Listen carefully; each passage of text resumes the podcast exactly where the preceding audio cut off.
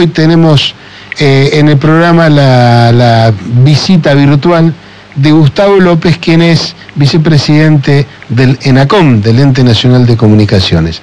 Así que tenemos el placer de saludarlo y de agradecerle este rato a Gustavo. Muy buenos días, Claudio Angelini quien te habla y Juan Reginato te saludamos desde Bahía Blanca. ¿Cómo estás?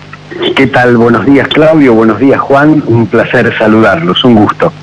Bueno, eh, mira, nos interesaba mucho este tema del desarrollo de 5G porque sabemos que tiene una importancia enorme en todo lo que es el desarrollo de comunicaciones y de tecnologías de intercambio de datos. Así que quisieras que nos cuentes muy, muy brevemente en qué consiste todo esto. Bueno, primero vos mencionaste el rol indeclinable del Estado, y esto es así. El Estado, no solo en la Argentina, sino en todas partes del mundo, es el que administra el, espectro, es decir, administra el aire. Pero vuelvo a repetir, es en todos los países del mundo. Hay una Unión Internacional de las Telecomunicaciones que le asigna a cada país que, por qué frecuencias se transmite cada una de las, eh, de, las ondas eh, y para qué.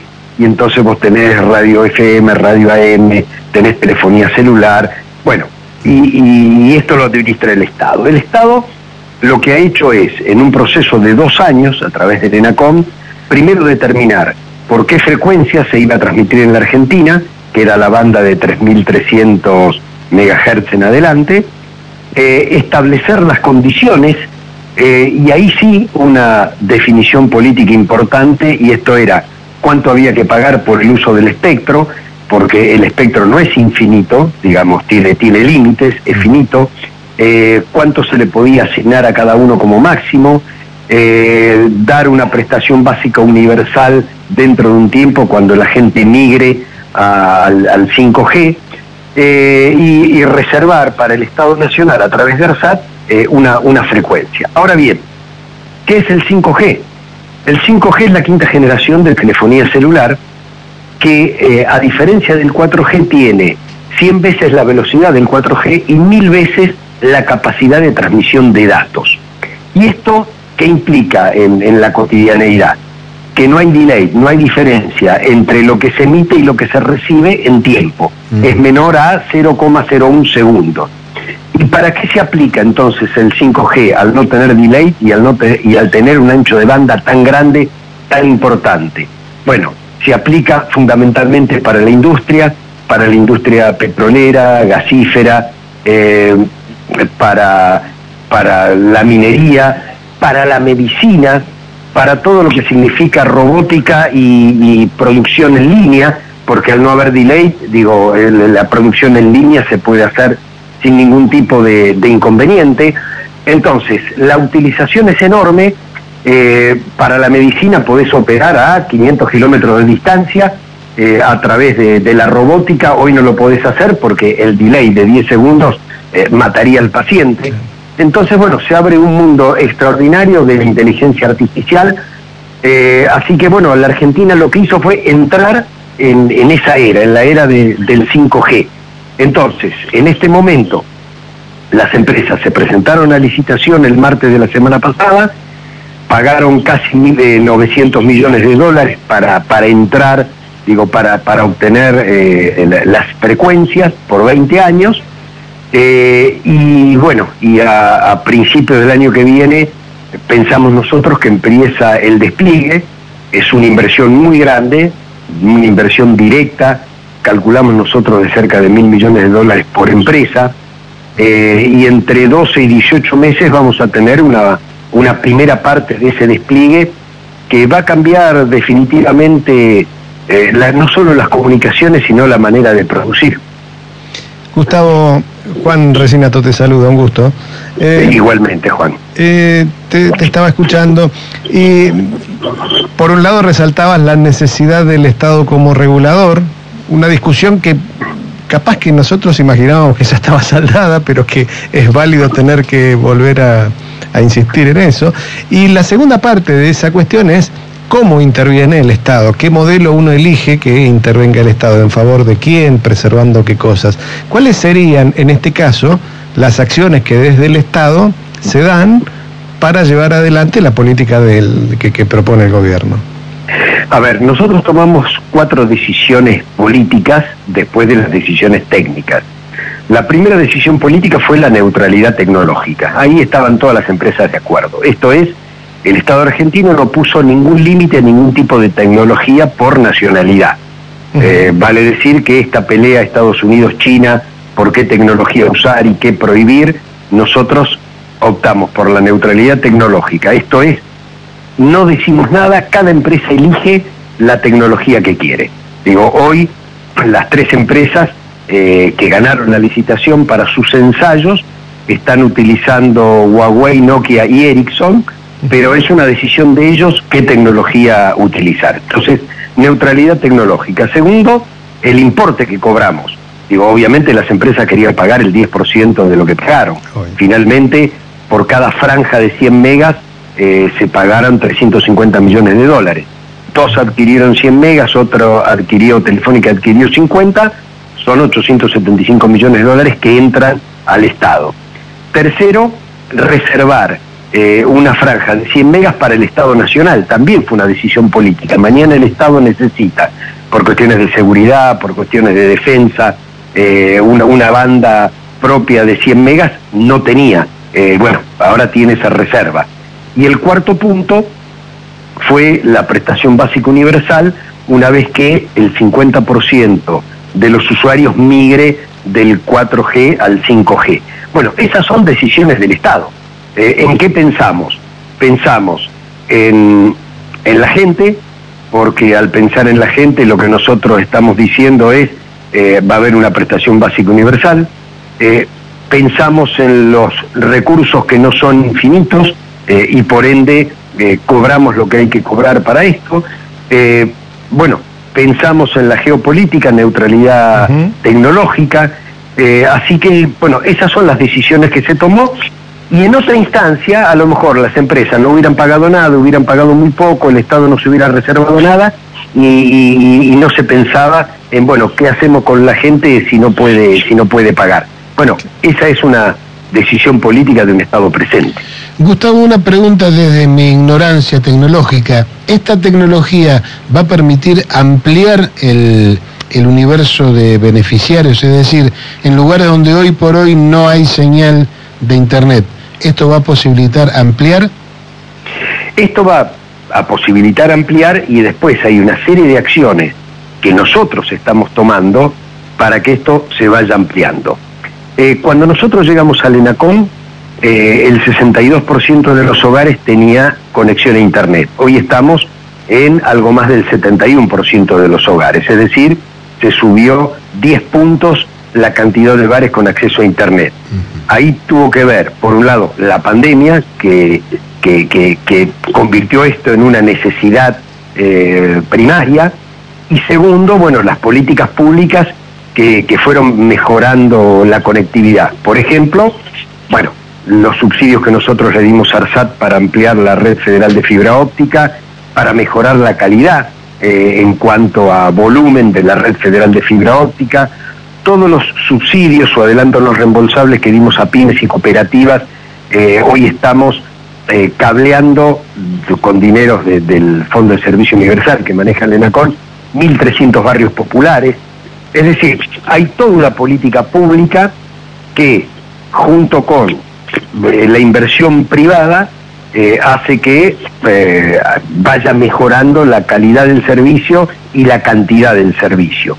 Eh, así que, bueno, el objetivo nuestro es llegar al 100% de los hogares. En este momento ARSAT está desarrollando su tercer satélite que le va a dar conectividad vía satélite alrededor de 200.000 eh, familias, eh, que es imposible llegar de otra manera.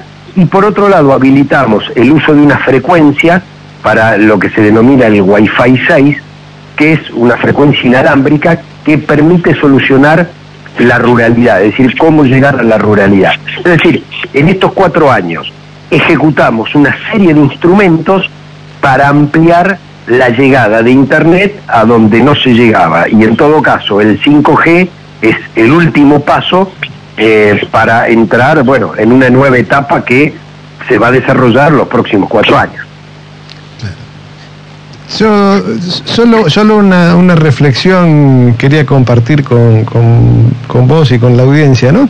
Toda la tecnología hacia la cual apuntamos, se está apuntando desde las acciones del gobierno, tienden a, dotarnos, a todos, eh, de, una tecnología del siglo XXI. Y, y uno escucha mensajes de, lo, que se transmite del siglo XIX. A veces, ¿no? Si volvemos a tener que discutir el Estado, ¿qué, ¿qué le pasa al militante político con el que estamos hablando? No, no, es tremendo, es tremendo. La verdad que hay cuestiones que uno creía absolutamente saldadas.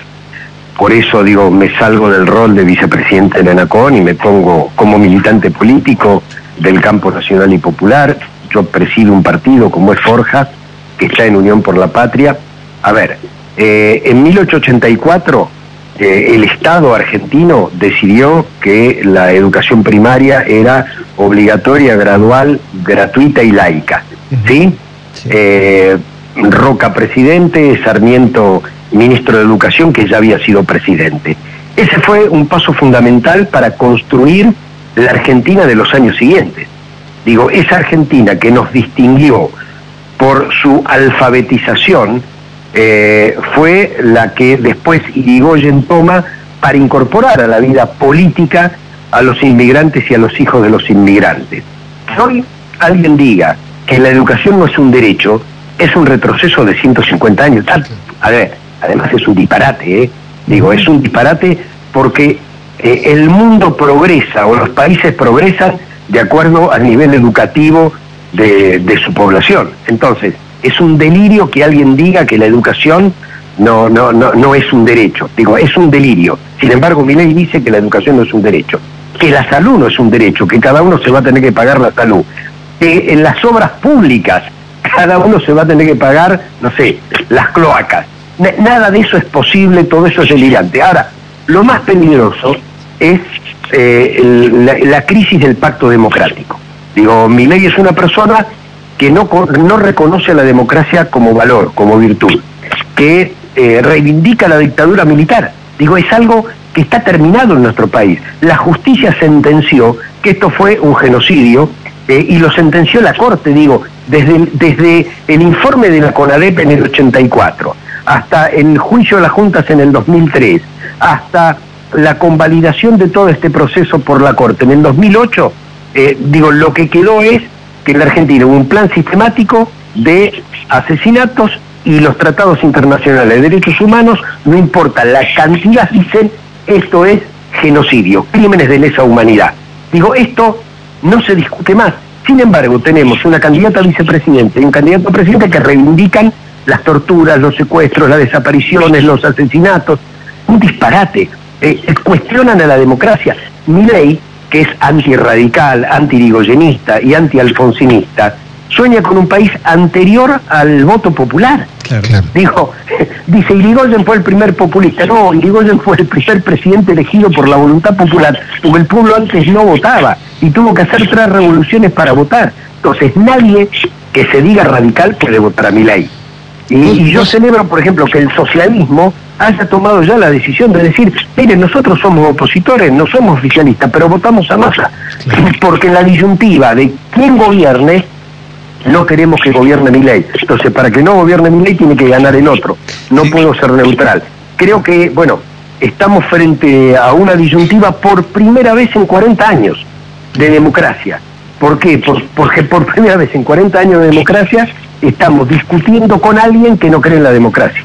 Claro. Vos sabés, Gustavo, que cuando empezamos el programa lo hicimos recordando el 30 de octubre, las, aquellas recordadas elecciones donde Raúl Alfonsín fue consagrado presidente, y reproducíamos un audio con, con su discurso de aquella noche, donde él ponía como valor superlativo la unión nacional. Y digo, 40 años después volvemos sobre los pasos, ¿no?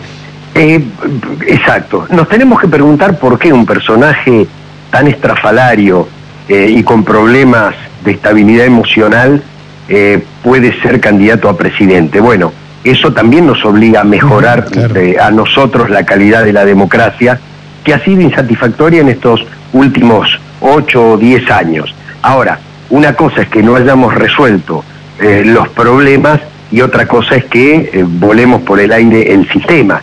Digo, esto es, bueno, la educación primaria eh, necesita, o la secundaria necesita mejorar, y otra cosa es que eliminemos la educación.